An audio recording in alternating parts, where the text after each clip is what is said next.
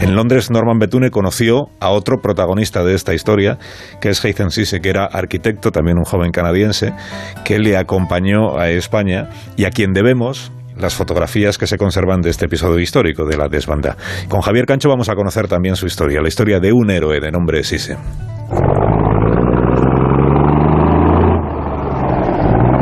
En aquellos días terribles siempre era Sais quien conducía. Norman Betún y Hissen Sais habían llegado a Almería en una camioneta con material médico sabiendo que en Málaga podía haber muchos heridos. De Almería a Málaga solo se podía circular por una carretera, siguiendo la línea de la costa junto a los acantilados, dejando el mar a la izquierda.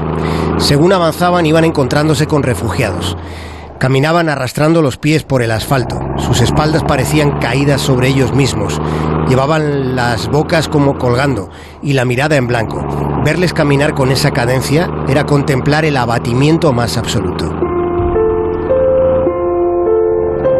Eran personas que buscaban refugio en otra ciudad de la misma Andalucía, en otra ciudad del mismo país. Había familias enteras acarreando sus pertenencias más elementales. Eran familias caminando juntas, aunque parecían estar solos, cada uno con su cansancio, moviéndose sin elección ni decisión, al ritmo de la inercia. Daban la impresión de llevar caminando toda una vida. Eran como sombras deslizándose desde la nada a ninguna parte. En aquellos labios había más grietas que en la tierra a uno y otro lado del asfalto. Sais conducía sin saber que estaba presenciando el mayor éxodo de seres humanos de la historia de Europa hasta que llegó la guerra de los Balcanes. Había quienes caminaban chorreando sangre por los pies. Era un flujo torturado de personas sin fuerzas para continuar, pero con miedo a detenerse. Sais apretó el acelerador. Después de remontar una colina, el horizonte de aquella carretera mostró una extensa llanura repleta de personas. Al fondo se veía que los refugiados ocupaban toda la carretera. Dentro de poco comentaron, vamos a tener que parar. No se vislumbraba asfalto porque todo eran refugiados. Debían llevar caminando cinco días y cinco noches. En medio de la muchedumbre se escuchaba aquel sonido de pánico, de prisa, de desorden. Había gritos de súplica, se veían manos tendidas pidiendo agua, pidiendo que les llevaran hasta Almería. De repente alguien logró abrir la puerta del camión desde fuera. Era un hombre que llevaba un niño en brazos. El pequeño estaba demacrado, estremecido de fiebre. Aquel tipo comenzó a hablar apresuradamente, al principio con la voz quebrada, luego subiendo el tono hasta que se convirtió en un ruego desesperado.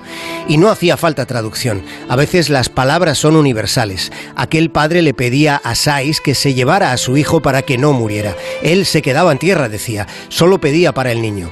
En aquel trance era inevitable preguntarse dónde estaban la clemencia y la conciencia del mundo. Sais y Betún bajaron todo el material sanitario que llevaban y ocuparon todo el espacio del camión con niños. Pero muchos desesperados querían subir, muchos.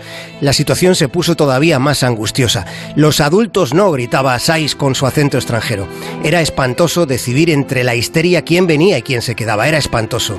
Había hileras de madres separándose de sus hijos, sonriendo tristeza insuflándose coraje pensando en que había esperanza para sus chiquillos, tratando de soportar la separación con un dolor que venía desde el útero.